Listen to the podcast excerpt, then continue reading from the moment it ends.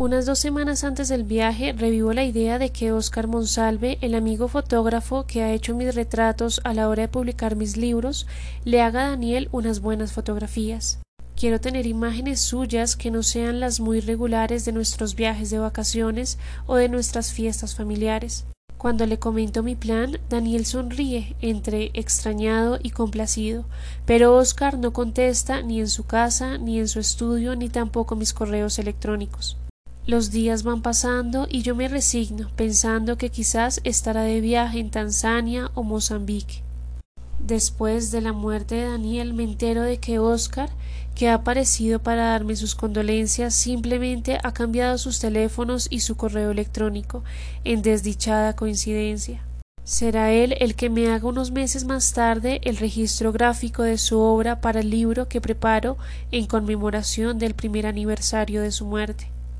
Y ahí estamos ya en Nueva York, tres madres comprando un escritorio en Ikea, un tapete porque el del cuarto está lleno de manchas asquerosas, una lamparita, una aspiradora de mano, mientras Daniel va el lunes al cóctel de bienvenida en Columbia y el martes a la inducción y a sus primeras clases el miércoles. Todas mujeres y solo tres hombres nos anuncia con una sonrisa. Qué raro, mejor Daniel, así serás un consentido como lo fuiste en París. Llega el momento de la despedida. Estoy ensañada a su frialdad a la hora de despedirse, como si temiera que un abrazo lo derrumbara. Pero esta vez siento todo su cuerpo temblar contra mi cuerpo, como si fuera a echarse a llorar. Disfruta, lindo, esta ciudad maravillosa, disfruta el verano y no estudies más de lo necesario. Al regreso Daniel se convierte en un vacío en mi estómago, un desasosiego, en nostalgia. Escribo entonces un poema que va a resultar tan premonitorio que luego será leído el día de su funeral. Lo titulo Desgarradura. Otra vez sales de mí, pequeño, mi sufriente, otra vez miras todo con mirada reciente, y llenas tus pulmones con el aire gozoso, ya no lloras. El mundo de momento no te duele, todo es tibio esta vez, caricia pura, como una prolongada primavera. Ignoras mi útero vacío, mi sangrado, desconoces que el grito de dolor de parturienta va hacia adentro y se asfixia, sofocado, para que no trastorne el silencio que ronda por la casa, como una mosca azul resplandeciente. Mis manos ya no pueden cobijarte, solo decirte adiós como en los días en que al girar ansioso tu cabeza mi sonrisa se abría detrás de la ventana para encender la tuya. Cuando todo era sencillo transcurrir, no herida, ni entraña expuesta, ni desgarradura. Es un poema que hace parte de mi libro Explicaciones no pedidas. Meses después, cuando sale a la luz, ya Daniel ha muerto. Una amiga me hace notar que en otros de sus textos menciono a hombres que saltan desde su ventana. En la literatura médica hay un dato que todos los especialistas repiten, el gran detonante de las enfermedades relacionadas con la esquizofrenia es el estrés. No tenía eso claro mientras Daniel vivía conmigo en Bogotá. Los médicos que lo trataron se negaron siempre a pasar de tres palabras con la familia, pero se me hace patente a raíz de una primera crisis en Nueva York. Fue en octubre, dos meses y medio después de su llegada. Daniel cursa seis materias, una sola de las cuales es pintura y según nos informa Renata, un tiempo después se siente agobiado, no solo por la enorme carga académica, sino porque empieza a comprender que se ha equivocado en su elección, administración artística. Fuimos varios los que a la hora de presentarse a las universidades pusimos en duda que esa fuera una decisión acertada. ¿Por qué, Daniel, si eres un artista, vas a estudiar eso?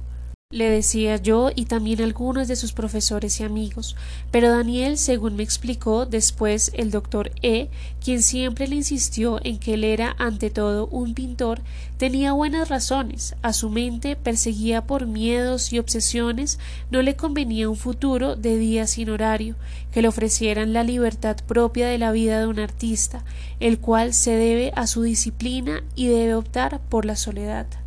A mí me conviene la rutina, un jefe, un trabajo impuesto desde afuera, que me amarre un ritmo, a unos deberes, a un proceso de concentración y no de divagación, me dijo alguna vez. Pero además uno de los terrores que le obsesionaban era el de la escasez. Ya nadie compra pintura, mamá, me decía, ¿de qué voy a vivir? Qué difícil escapar a la ortodoxia, a los caminos trazados por una sociedad que determina cuáles son las formas del éxito. Transitamos casi siempre por vías estrechas, buscando una supuesta coherencia, asustados por el caos o el dilatamiento. Como maestra que he sido durante treinta años me ha tocado ver cómo muchos muchachos talentosos ingresan a hacer sus maestrías, sus doctorados, sus postdoctorados en ciencias humanas o en arte y pasan los diez años más bellos de su vida adquiriendo conocimientos y presentando pruebas para después regresar a sus países tercermundistas a buscar desesperadamente un trabajo que les permita pagar la enorme deuda contraída por sus padres. Muchos de ellos si ganan luego un pobre sueldo que apenas les permite sobrevivir. Aun así, lo que se me ocurría era alentar a Daniel a estudiar artes, a secas, y pensar que Chatterton se envenenó porque no podía ganarse la vida escribiendo, y que Van Gogh no vendió nunca sus pinturas, que eran consideradas extravagancias sin valor. Apenas dos meses después de ingresar a la Universidad de Columbia, Daniel comprende que ha dado un paso en falso, pero no se atreve a echarse para atrás. Persistirá. Entonces todo su cuerpo reacciona, una gripa lo tira a la cama, lo enciende de fiebre, le llega la garganta, los labios, el paladar, hasta el punto de no poder tragar. En una madrugada Renata debe llevarlo urgencias. Apenas superado ese primer trance, Daniel mismo ve venir el gran monstruo.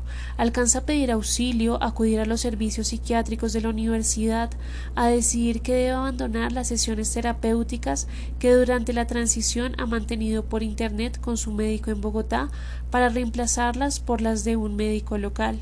Entonces encuentra en Nueva York al doctor R que de acuerdo con su psiquiatra en Bogotá le aplica un tratamiento de choque que aletargue las visiones paranoicas que empiezan a emerger en su cabeza. Daniel duerme profundamente. Durante tres días apenas se levanta al baño a comer algo.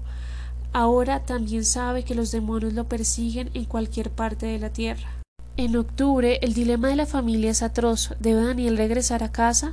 Yo opino que no es el caso que vuelva, acobardado, triste, vencido, después de una batalla de un año para llegar a donde está, a vivir como un hijo de familia, a ser maestro de adolescentes, a resignarse a no hacer un estudio de posgrado.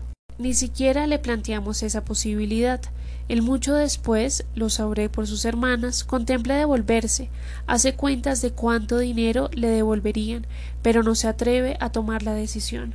Le sugiero muy suavemente que contemple un cambio de carrera, concentrado en el estudio del arte, pero él afirma, desafiante, que nunca volverá a pintar.